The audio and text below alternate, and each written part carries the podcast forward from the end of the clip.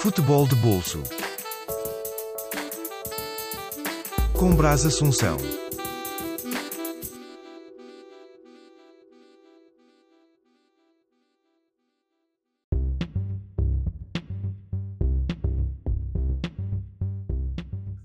Olá, meus meninos e meninas. Bem-vindos ao The Articles. Estamos já no dia 8 do Euro 2020 e, ao contrário de ontem, os jogos disputados até agora foram muito fraquinhos em termos de qualidade futebolística. O Suécia e Eslováquia só teve ação apenas na segunda parte e a equipa sueca só chegou-se à frente do marcador por grande penalidade. Já no Croácia e República Checa houve um grande equilíbrio tático por ambas as, as seleções, porém a Croácia foi mais incisiva na segunda parte, mas os três pontos que eles tanto queriam não chegou e que vai complicar as contas desta seleção, apesar de ainda estar tudo em aberto neste grupo. E como estamos a uma hora do jogo grande do dia, iremos antever o Inglaterra-Escócia. Para a conversa de hoje tenho uma estreante aqui no Futebol de Bolso, é criadora do podcast Tática Mais Futebol e é jornalista em São Paulo. Juliane Santos, bem-vinda ao Futebol de Bolso. Olá, Brás. Um bom dia, né? Boa tarde ou boa noite para quem nos, vê. Né? A gente sabe Exatamente. que você está em Portugal e eu estou aqui no Brasil. E é uma satisfação muito legal de estar com vocês nessa tarde aqui, aqui no Brasil, já noite para vocês aí em Portugal, para a gente falar um pouquinho sobre essa Eurocopa, né? Sobre esses jogos, falar um pouquinho sobre futebol. E desde já agradeço muito pelo convite. Ora, é essa, o prazer é todo meu ter-te aqui e é uma estreante do, sexo, do sexo feminino aqui neste Diário de Bolso. Portanto, girl, girl power aqui neste podcast. É. Muito bem. Juliana, eh, começamos já pelo primeiro jogo do, do dia, aqui o Suécia e Eslováquia. Foi para ti também o pior jogo até agora, deste campeonato europeu? É, realmente, Brasa, eu achei um, um jogo um pouquinho bem pragmático. É sim, né? A gente pode considerar, eu considero também um pouquinho o jogo um pouco abaixo daqueles que já antecederam essa Eurocopa. É, foi o gol do Forsberg, né? Jogador do RB. Leipzig. Foi, foi de pênalti. E é uma Suécia que poderia vir um pouco mais né, nessa Eurocopa, porque tem jogadores como o próprio Forsberg, né, que é um jogador renomado na Bundesliga, é um jogador importante para a RB Leipzig e também para a seleção sueca, mas está um pouco aquém ainda né, de- dessa Suécia, realmente na, na Euro. E a Eslováquia que ainda não conseguiu né, manter aquele um ímpeto das demais seleções. A gente sabe também que a Eslováquia não tem um protagonista Um um jogador que no qual, né, a gente realmente pode falar, não, ele é um jogador que vai ajudar a seleção, a Eslováquia não tem. Então, em contrapartida, a Suécia realmente poderia ser um pouco mais agressiva é, nesse início de Eurocopa, né? Então foi um jogo um pouquinho abaixo do esperado mesmo. Sim, o primeiro jogo da seleção sueca foi contra a seleção de Espanha, em que foi praticamente dominada. Uh, poucos lances de, de perigo uh, tiveram a equipa sueca, se bem que eu lembro de um deles que quase resultava em gol. Uh, mas esta Eslováquia que foi uma surpresa no jogo, neste jogo, nos primeiros jogos deste grupo, ganhando à Polónia, do Lewandowski. Mas é uma equipa muito limitada em, comp- em comparação a- aos restantes, um, às restantes equipas deste grupo. Mas realmente é um jogo muito coletivo e ficou muito na, na retranca a ver o que é que o jogo ia dar frente a esta seleção sueca. Mas como a Suécia tinha que arrancar para ver se apurava, foi quase em extremos que, resolveu o jogo por grande penalidade, mas foi um jogo muito fraquinho. Uh, eu acho que não há Muito. muito a realçar. Uh, tirando, um- tirando o Forsberg, que foi o autor do, do gol, eu só queria realçar o Isaac. Alexander Isaac, do, do jogador da Real Sociedade, que realmente é um virtuoso nesta equipa. O que, no- faz lembrar um pouco um velho conhecido aqui, de todos nós, que é o Henrique Larsen. Concordo, Braz. É, o, o material humano, né, que a Suécia tem é, é um material humano assim qualificado, mas no, no coletivamente não, não é tão assim. São no individual. Você falou, né, do Forsberg mais uma vez. São jogadores que despontam um pouco mais. É uma Suécia que a gente vê que tem um jogo não tão vistoso assim, mas é um jogo individual devido a esses nomes que, se, que são gestou um pouco mais. Não tem uma, uma seleção portuguesa no qual tem um coletivo bom, é, uma França, né, uma Inglaterra. Então, é, a gente pega essas seleções que têm nomes que, num contexto individual, consegue destoar, mas aí o futebol é coletivo. Se o coletivo realmente não é agrupado, então a gente vê isso, é, que a gente viu diante da Eslováquia, né? É, é um a zero, Michuruki ali, mas não tem um coletivo. O futebol cada vez mais é coletivo, então falta um pouco isso para seleções, né? Como eu, eu até comentei uma vez aí, acho que foi recente no, no Tática Mais Futebol, um podcast, que é sobre no, seleções. Eu falei das seleções sul-americanas, mas a gente pode levar, puxar esse fio para as seleções europeias. Nomes que não vêm aparecendo no futebol, né? Assim, por exemplo, é, na Suécia, é, quais são os nomes que vêm aparecendo de jogadores né, novos que vêm surgindo? Não tem. Então a gente vê ali um, nomes veteranos, né, como o próprio Forsberg. A gente vê agora na seleção da Eslováquia não tem, não tem um nome também ali de futebol, de um futebol novo, gabaritado, né? Então eu acho que falta isso para ter mais seleções. São material novo, é, novo, material humano novo qualificado realmente para que possa ser mais vistoso, né? Um jogo mais coletivo, um jogo mais vistoso, como a gente vem como a gente vê na seleção italiana. Na seleção italiana é um jogo muito vistoso e muito coletivo, né? E nomes novos nem parece a Itália. surgindo também. É que nem parece a Itália que a gente se lembra de uns anos atrás. Do Catenagem, por exemplo, bem retranqueira, perigosa no contra-ataque, é uma Itália di diferente. Também a própria Serie A, para quem não acompanha muito, está a sair desse estereótipo de uma liga defensiva. E todos nós nos lembramos do, do Sassuolo desta época e do Atalanta, por exemplo. São equipas que jogam muito futebol. Uh... Demais, demais. Realmente é. E eu acho que falta isso, né, Brás, para o futebol em si. Novos nomes chegar, né? Talentos, na verdade, são talentos serem potencializados, chegarem, a gente vê aí a seleção de Portugal, né, tem aquele um zagueiraço, que é o Rubem Dias, né, que vem jogando muito bem no City. Sim, no ele City. é um dos nomes, Bruno Fernandes, né, que fez uma ótima temporada com o Knight pela Premier League. Então a gente vê nomes né, que vem despontando é, no futebol português, é, talentos novos. Então acho que falta isso para seleções demais, na Suécia, nesse caso, vem faltando de facto. Uh, acho que podemos já pular para o, para o, jogo seguinte, porque não há muito mais a falar deste jogo inaugural do dia. Passamos então para o Croácia-República Checa. A República Checa que, que, estava na frente deste, deste grupo, juntamente com, com a Inglaterra, porque ganharam os dois primeiros jogos. Uh, este Patrick Schick, que joga também em Inglaterra, é a figura central desta seleção. Uh, foi ele o autor do, do primeiro gol do jogo, por grande penalidade uh, e que ficou muito maltratado. Uh, não sei se, se reparaste nas imagens, mas uh, aquele nariz acho que nunca vai ser o mesmo, porque ele ficou muito maltratado. chegaste, é, chegaste a ver as imagens? Realmente foi bem, é uma, bem maltratado mesmo. Você falou do, do futebol da Inglaterra pegando um pouquinho gancho é, os nomes que vêm surgindo, né, como Foden, né, Sterling, é, os jogadores que vêm sendo muito bem nos seus clubes, né?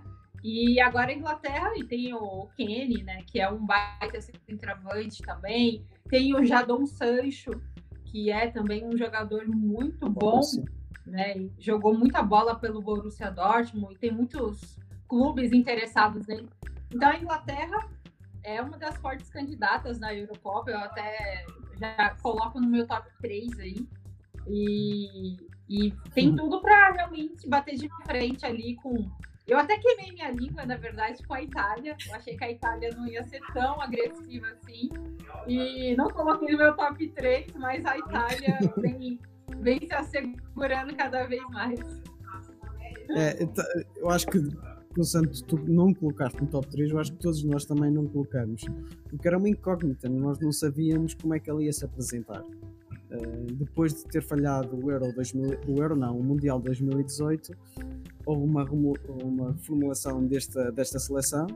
Um treinador que também não é muito consensual, portanto estávamos aqui na expectativa para saber o que é que isto ia dar. E relembrar que as principais figuras, na minha opinião, deste, da Itália não estão presentes por, uh, por lesão. Que é o Zaiolo da Roma, o Pellegrini também da Roma e o Sensi que também se lesionou muito perto do primeiro jogo. Portanto, é uma Itália com, com grandes valores e se formos a pensar bem, que isto também foi falado aqui no, no diário, esta, esta, a base da seleção italiana são jogadores do Atalanta, do Sassuolo e da Lazio. É incrível. Não vemos aqui nenhuma Juventus, Milan, Inter. Atalanta, né? Sim, É incrível. demais. É, e assim, o, o mais legal também, que a gente pegar o, o futebol italiano, dos anos bem passados, era um futebol bem mais reativo, né? Um futebol é, que era muito. jogava por uma bola só, um futebol não vistoso. Olha como virou a chave, né? E agora o futebol Verdade. vistoso da Eurocopa é a Itália. E se a gente olhar lá atrás, eles eram, assim, um jogo defensivo. Um jogo Sim. muito defensivo, né? Então a gente vê agora a Itália mudou ali totalmente a filosofia, né? Aquela filosofia de jogar defensivamente. Então eles vêm jogando cada vez mais ofensivo. Isso é muito legal. A gente vê isso no Calcio também, né? No, no campeonato italiano, com a Inter de Milão, né? Que tem o Lautaro, tem também o Lukaku. Então é, é legal a gente ver essa, essa virada de chave de filosofia de jogo que cultura, né? mexeu com a cultura de jogo da Itália. Sim. Então é legal ver os italianos realmente é, olhando para frente. Não, demais, demais mesmo.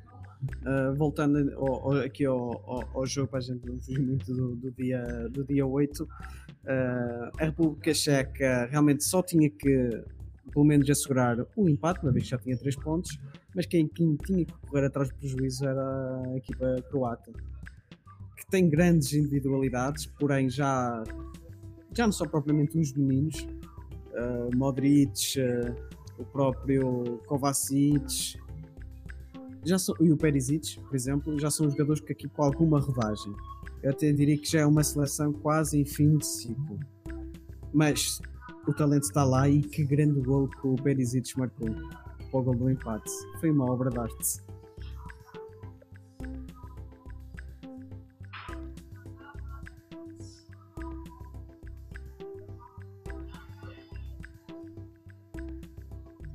É, realmente, Bra, você falou da, da Croácia, né? Sobre Kovacic, Perisic, né? São jogadores que realmente é, são diferentes. O Kovacic, né, que vem, fez uma grande temporada pelo Chelsea, pela Premier League. Sim. O Perisic na Juventus, no futebol italiano. É, o, o Perisic é, é um, Inter. é um ponta. Oi? Você tá me ouvindo? Tá, uh, tô com alguma, tá com algumas falhas, mas uh, agora estou a ouvir.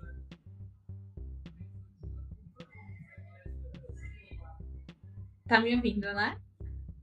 Sim, sim, estou a ouvir.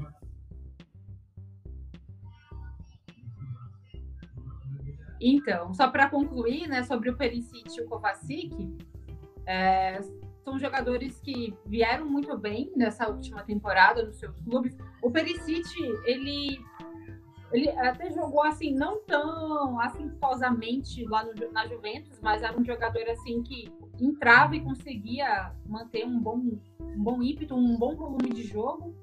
E Uhum. ele jogou no Bayern de Munique lá, né, no futebol alemão, ele Ele era jogador é, titular e depois foi para Juventus.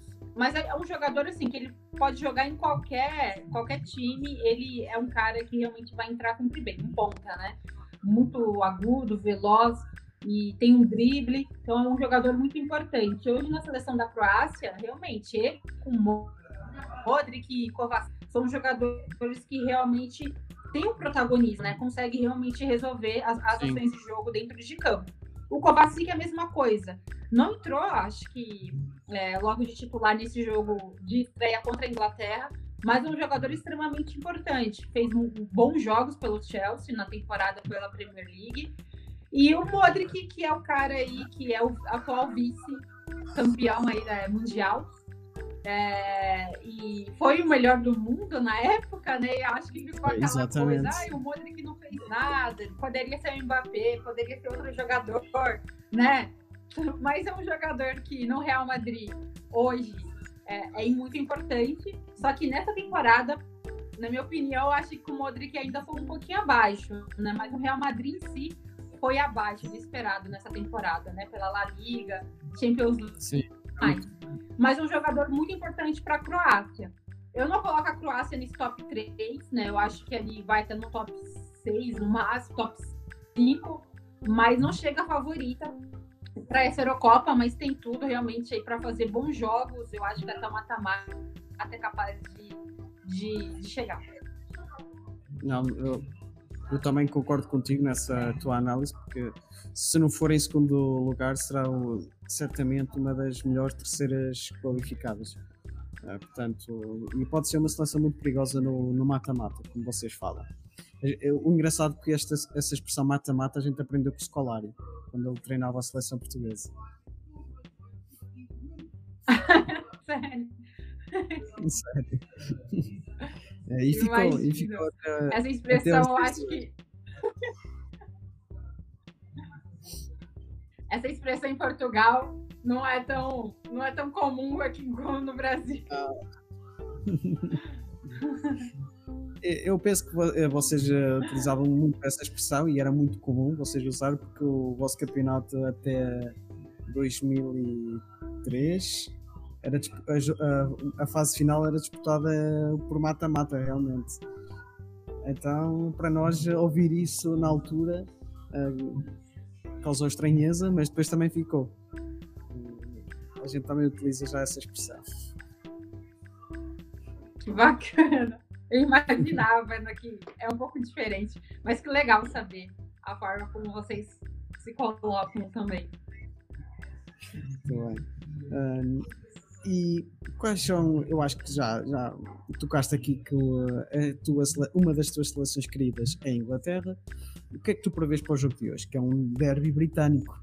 Já há muito tempo que não vemos um Inglaterra-Escócia e vai ser pelo menos um jogo muito quentinho a nível físico, porque já é histórico. Todos nós já acho que nos lembramos do, do filme do Braveheart com Mel Gibson. Essa guerra entre Inglaterra e Escócia já é muito antiga e no futebol também não deixa não se deixa ficar atrás. Portanto, um jogo quentinho é o que eu espero. Mas claro que a seleção inglesa é muito superior. Muito superior. Concordo, Braz. Eu acho que vai ser assim, é um encontro futebol britânico, né? Inglaterra e Escócia. E assim, a Inglaterra, obviamente, vai vir muito como favorita, mas a gente viu que o jogo da Escócia, né? Nessa estreia também foi interessantíssimo ver. Uhum. E é um. Assim, é, é, sim, concordo.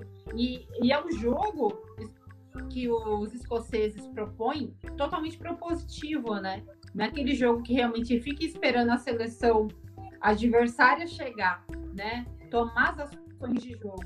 Então, eles propõem jogo também, a seleção escocesa. Então, vai ser interessante a gente ver, é, diante de uma constelação da Inglaterra, né? A gente vê grandes nomes ali. Então, é, vai ser um jogo, acho que é o melhor né, de hoje, dessa, dessa sexta-feira, para a gente acompanhar essa Inglaterra e Escócia, porque a Inglaterra tem tudo, né, também para deixar aquele, aquele ar de, ah, a gente está chegando como favorito, porque o título vai ser decidido lá em Wembley, né? É, a gente está chegando como os favoritos, uma seleção né, que o que o Softgate vem é, é, a cada ano, né? Ele vem realmente tentando colocar ainda mais a sua filosofia de jogo. Ele sabe que tem um, uma baita de um material humano em mãos. Ele sabe que ele trabalha na uma das melhores seleções do mundo, né? Então ele ele tem tudo que ele quer nas mãos. E agora com o Foden, né, que é um garoto de 18 anos, tem o Bellingham, tem o Bellingham também, que é jogador do da, do Borussia Dortmund. O, o Bellingham também é muito novo, tem 18 anos aí, 17 para 18 anos. Então é uma seleção inglesa é, com garotos novos que destoam nas, nos seus clubes ele tem uma, uma, baita de uma seleção em mãos. Então, eu acho que a Inglaterra tem o favoritismo, mas a Escócia também tem a seu favor, né, um jogo em mãos para fazer um jogo diferente. Mas a Inglaterra, com certeza, aí entra com favorita e entra no top 3 aí. Não, concordo, e também uma, foi uma das seleções que eu mais gostei de ver. É, eu ouvi umas críticas no jogo, no primeiro jogo deles, uh, podiam ter jogado melhor, mas eu discordo completamente dessas críticas. Realmente se espera muito destes jogadores britânicos, uh, por, britânicos não ingleses, mas eles jogaram muito bem e não deixaram a Croácia jogar. Foi isso que me impactou. No sentido posicional, eles dominaram completamente o jogo. Eles fizeram do jogo Sim. o que quiseram. Uh, apesar de ter sido só por, por 1 a 0, mas eles dominaram completamente o jogo e agora com os próximos jogos, porque foi o jogo inaugural, ninguém quer perder, uh, eu prevejo que, que, irão ganhar hoje e será uma rampa de lançamento para o que aí vem. Apesar deles ainda serem uma seleção muito jovem, caso eles não consigam vencer, acho que vai servir também para eles uh, ficarem mais maduros para, para, a próxima Eurocopa e para, também para o, para o Mundial do Qatar, que será em dezembro, em dezembro não, em janeiro. Portanto, está aí à porta uh, o Mundial, portanto eles podem também tirar de, de, de um ensinamento se algo corra mal neste, nesta competição. Perfeito, Brás, perfeito. Eu também concordo com essa sua colocação e referente às críticas, né, também que fizeram é, alguns jogadores da, da própria Inglaterra, né, o trabalho do, do Softgate. Eu acho que é, essa questão, né? Quanto mais você for melhor, quanto mais você mostrar que o seu material é bom, as críticas realmente acabam sendo no, na mesma proporção, né? Porque acha um defeito ali, acha um defeito aqui, e isso é na nossa vida, né? Então, ah, mas não é isso tudo, não. É, e, e quer desmerecer muitas das vezes. Infelizmente, tem pessoas assim e a, a, mesma coisa acontece com a seleção inglesa, né? A gente sabe dos nomes que tem, algumas pessoas vão lá e acabam cutucando. Olha, não, mas o Foden, ele não jogou tudo isso no City. Eu acho que não vai jogar isso na Inglaterra, porque muitas pessoas falam que nossos colegas mesmo, né, no, no meio esportivo, às vezes começam a falar, mas no clube ele joga assim. Na seleção vai ser diferente, porque o sistema de jogo pode ser total. Mas é, muitas das vezes, o sistema de jogo é, do clube e o sistema da seleção não vai coincidir, né? E é normal, porque é de treinador para treinador. Só que o talento em si, isso aí é indiscutível, né? Então o Foden tem um talento bruto, é, o Bellingham também, é, o Jadon Sancho, o Kenny. Então cada um vai favorecer. O Sterling, né? Que foi muito criticado demais no City, muito, muito. né? Muito criticado. Então a gente gente vê que chegando na, na seleção vai ser diferente. O Sterling às vezes pode jogar o que jogou no City e assim sucessivamente. Então eu acho que essa questão de sistema de jogo é diferente. Não tem como fazer o Ctrl C, Ctrl V. O, o Softgate conversou com o Guardiola. Muitas das vezes pode ter conversado via telefone, ok? Mas é, é são pensamentos diferentes, né? Então eu acho que cabe casar com aquilo que tem, potencializar o talento que tem, para que realmente a seleção inglesa pode ir com esse talento bruto, formar um coletivo legal. Aquilo a gente falou aqui no início, né, do, da live, falando sobre coletivo. O futebol cada vez mais é coletivo. Não tem como o talento individual, um talento, acabar resolvendo o jogo. Muitas das vezes pode acontecer, ok, mas o futebol é 11 jogadores, é coletivo. Então isso demonstra cada vez mais. E a Inglaterra é isso, é, tem tudo realmente para se consolidar o seu trabalho e com esses grandes nomes aí que a gente vai ver na Copa, como você citou, né? A Copa no Catar tá chegando, tá batendo na porta, então a gente pode ver isso mais à frente também. Concordo. Uh, Juliane, já, já fizemos aqui a, a grande análise ao, aos jogos do dia de hoje. Já fizeste aqui alguns apontamentos das seleções que mais te encantaram. Previsões para quem irá ganhar esta Eurocopa? Quem é que tu achas que, que irá chegar longe nesta, nesta competição? Itália e Inglaterra deve estar numa delas. Então, Braz, você falou sobre nomes, né? Seleções ou nomes individuais, no caso, que vai se uh, Seleções. Uh, seleções. Sonho. Então vamos lá. Então vou falar aqui para você meu top 3. Bom, a França, pelo elenco, tem, eu acho que fica aí no meu top 1. A Bélgica. A Bélgica acho que vai ficar no top 2. Eu acho que Lukaku e companhia aí é, já vem dando seu cartão de visita. A gente viu nos jogaços de ontem, né? Diante da Dinamarca, o Lukaku com, com De Bruyne acabou. E o Azar, né? O Azar que teve uma temporada baixa no Real Madrid, mas ontem jogou muito bem é, pela Bélgica quando entrou. E o top 3 é a Inglaterra. A Por... Portugal, né? Eu ia falar portuguesa. Tem a portuguesa aqui em São Paulo. Bom, é, a seleção portuguesa fica no top 4, mas eu vou até explicar o porquê. É, eu acho que tem essa leva né, do CR7 aí que já teve, quebrou a sua marca aí também nesse, nesse último jogo. É, mas ainda eu acho que até a Itália, né? Mas aí fica o quê? Top 1 a França, top 2 Bélgica, top 3 a Inglaterra, 4 é, Portugal e o meu top 5 é a Itália. Mas é, isso pode inverter. Isso pode inverter. Claro. Top 1 pode ser a Itália, a França top 3, o top 2 e Portugal também pode ganhar uma, uma sobrevida bem legal diante dessas seleções aí e ir para o top 3. Só que o, o futebol, ele, é, ele muda muito. Então, a fase mata-mata é, vai ser um outro campeonato. Portugal classificando, Itália classificando, França vai ser uma, uma virada de chave. Né? Então, é, Portugal pode crescer muito nessa fase mata-mata também. Assim também como a própria Inglaterra. Então, meus top 3, só recapitulando, França, Bélgica e a Inglaterra, né? Mas tem aí Itália, que já demonstrou muito bem, Sim, a Portugal pode ganhar essa sobrevida na fase mata-mata.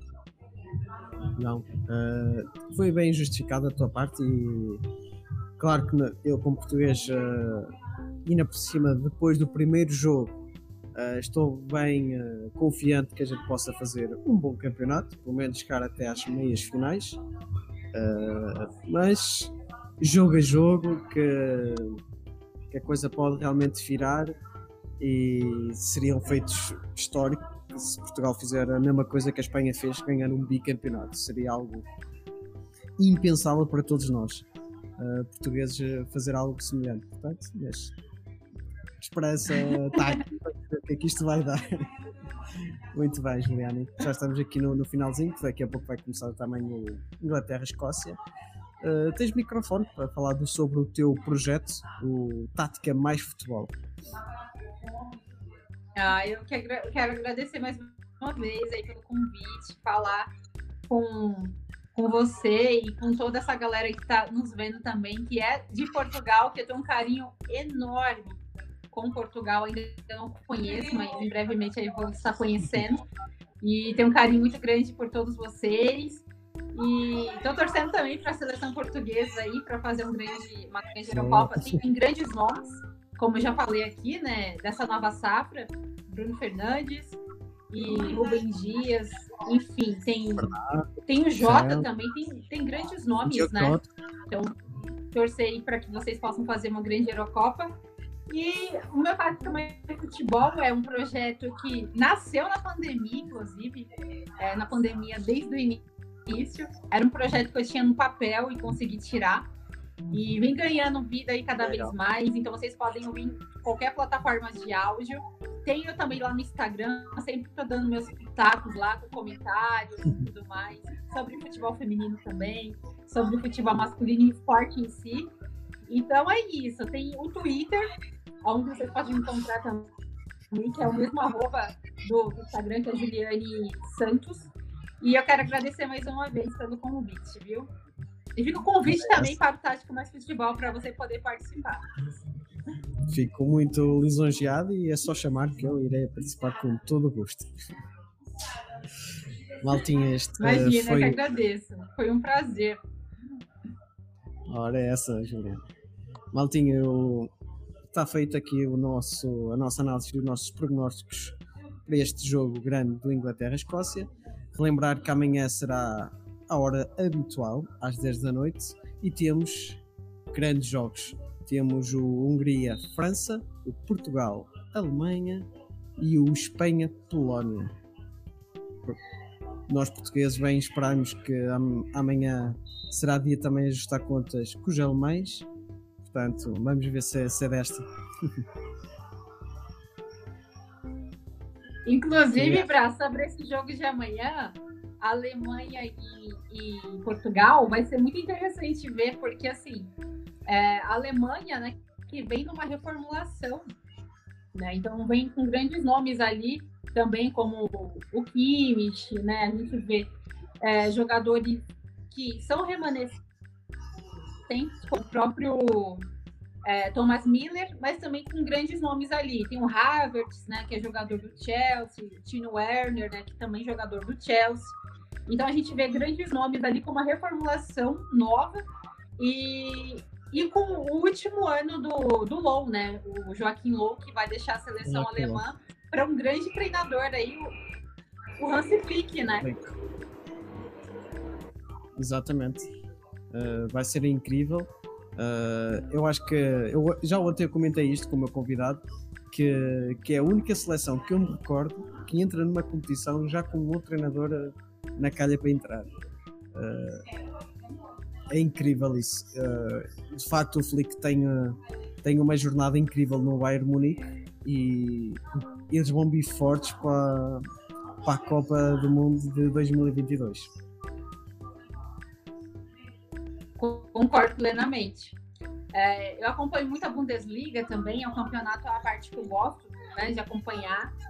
E assim, o Bayern de Munique é meu time lá fora, na Europa também. Uhum. E o trabalho do Hansi Flick foi maravilhoso, né? Foi um treinador assim que pegou tudo e ganhou tudo, né? Tudo que ele tinha em mãos ele conseguiu realmente conquistar.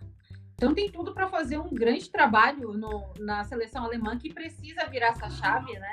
Precisa mudar um pouquinho. O Low que ganhou uma Copa importantíssima para a seleção alemã. É, mas é um trabalho um pouco mais agora muito pragmático. A gente viu diante. É, tudo bem que a França tem um baita elenco, mas foi um jogo muito abaixo da Alemanha, né? Mesmo com um time bom que tinha em campo, né? O Havertz, o Kimmich, o Miller e teve aquele gol contra né, do, do e acabou perdendo aí para a seleção francesa na estreia. Mas precisa virar essa chave. Eu acho que o Hansi Flick tem tudo, tudo para ter um baita feito na seleção alemã. Acho que ele vai mudar um pouquinho, né, dar mais corpo para essa seleção. Então, o que ele fez no, no Bayern de Munique, em pouco tempo, ele tem tudo para fazer um belíssimo trabalho a longo prazo, inclusive na, na seleção alemã. Concordo, concordo plenamente com as tuas palavras e é, eu acho que estamos todos expectantes para saber o que é que irá sair deste trabalho do Hansi Flick com esta, com esta nova geração de talentos. Relembrar que a, que a seleção alemã de sub-21 também ganhou o europeu este ano, frente à seleção portuguesa. Eh, Eles não têm grandes nomes como se calhar a seleção portuguesa sub-21 tem, mas é são sempre jogadores com um grande espírito de equipa e são muito fortes. E são alemães. A gente tem aqui até uma, uma, uma expressão que no futebol são 11 contra 11 e no final ganha a Alemanha. É isso. muito. É isso mesmo. O futebol ca- cada vez mais coletivo, é isso. É 11 contra 11, o jogador não vai entrar em campo, né? Mas é, isso é muito importante a gente frisar, porque muitas das vezes é, os torcedores né, acham que aqui no futebol brasileiro, aqui no futebol brasileiro é uma coisa de louco. O, o treinador não conseguiu dar o resultado aquilo a curto prazo, é mandado embora muito, muito, nossa, muito rápido. Né? Então, o futebol é, imediatista aqui é uma cultura nossa, infelizmente, é, que está enraizado, né? A gente vê o Abel, futebol por- o treinador português que vem fazendo excelente trabalho no Palmeiras, ele ele chegou aqui, conseguiu né, colocar o seu estilo de jogo. Só que teve alguns jogos que o Palmeiras foi um pouquinho abaixo, já estava colocando o trabalho dele a perigo, né? Então é, é, é muito triste a gente ver essa cultura enraizada aqui no futebol brasileiro. E no futebol europeu, dificilmente a gente vê isso. Né? Então, é, você aí mesmo em Portugal, você vê, você vê isso mais de perto ainda. Só que aqui no futebol brasileiro é uma luta contra o tempo. Os treinadores aqui não têm não têm paz. Não, e já que falaste no, no Avel, se calhar o oposto de gestão, eh, porque eu acredito que o Atlético Paranaense ao longo dos tempos tem, tem melhorado muito.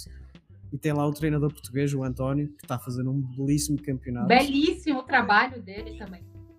Belíssimo. Vamos ver que, que- quais são os frutos que ele irá trazer ao- à equipa do Atlético Paranaense, que está-me a surpreender.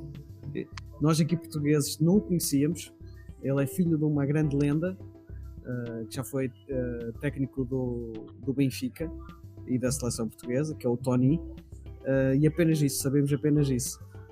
Portanto, é uma surpresa muito grande o trabalho que o, que o António está a fazer no Atlético e vamos eh, esperar todos que realmente ele consiga fazer algo muito positivo e que marque também a sua, a sua história no, no Brasil, que é importante.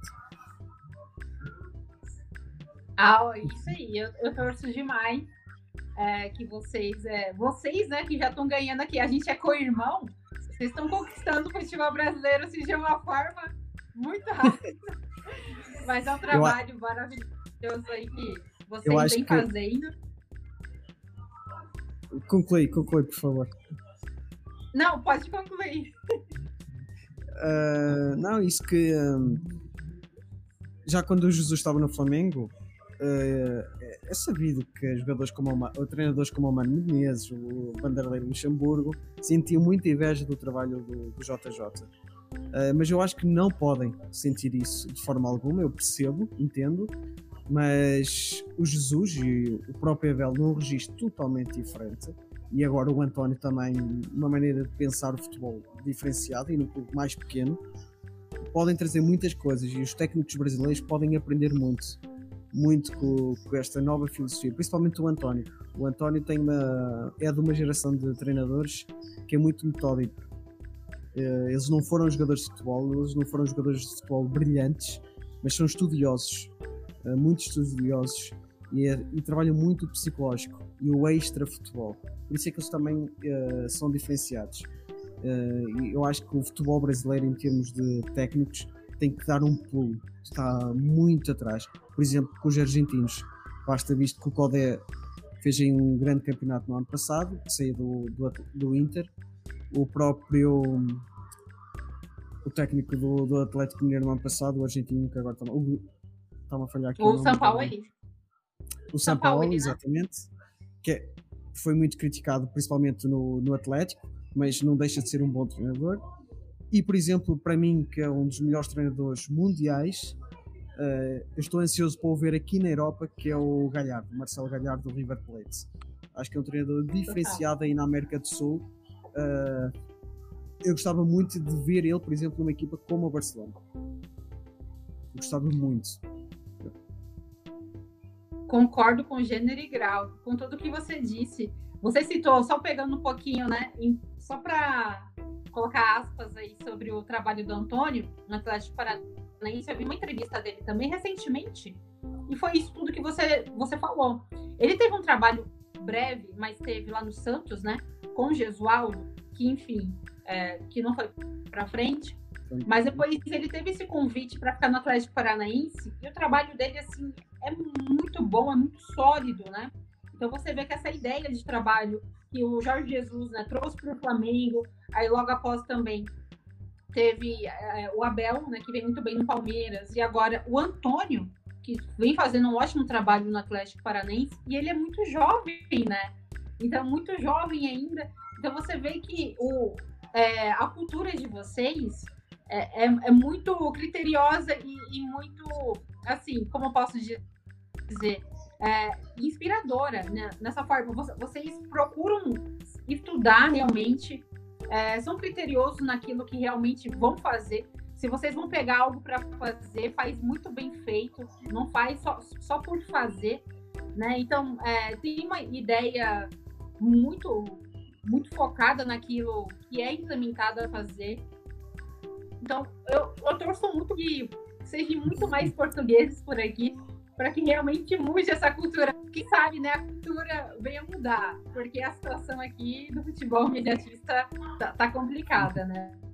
Tá, parabéns tá, pelo sim. trabalho de vocês, que é, que é muito bom mesmo. Em nome dos portugueses, eu, eu agradeço. Agradeço os elogios. Muito bem, Juliana, muito obrigada por, por este bocadinho. Uh, foi muito bom. E a gente vai se falando e certamente a gente vai se encontrar para, para outros uh, programas, seja no futebol de bolso ou então no Tática Mais Futebol.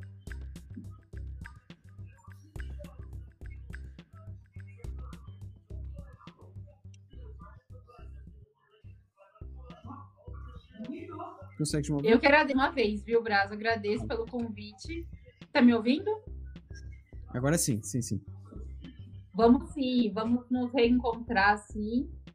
E vai ser um prazer. A gente está trocando mais figurinhas falando sobre futebol. E até a próxima. Obrigada mais uma vez, viu? Eu é que agradeço, Juliana. Muito bem, gente. A gente vê-se amanhã então às 10 da, da noite com o pessoal do Chucruto FC. Bons jogos e até amanhã. Até.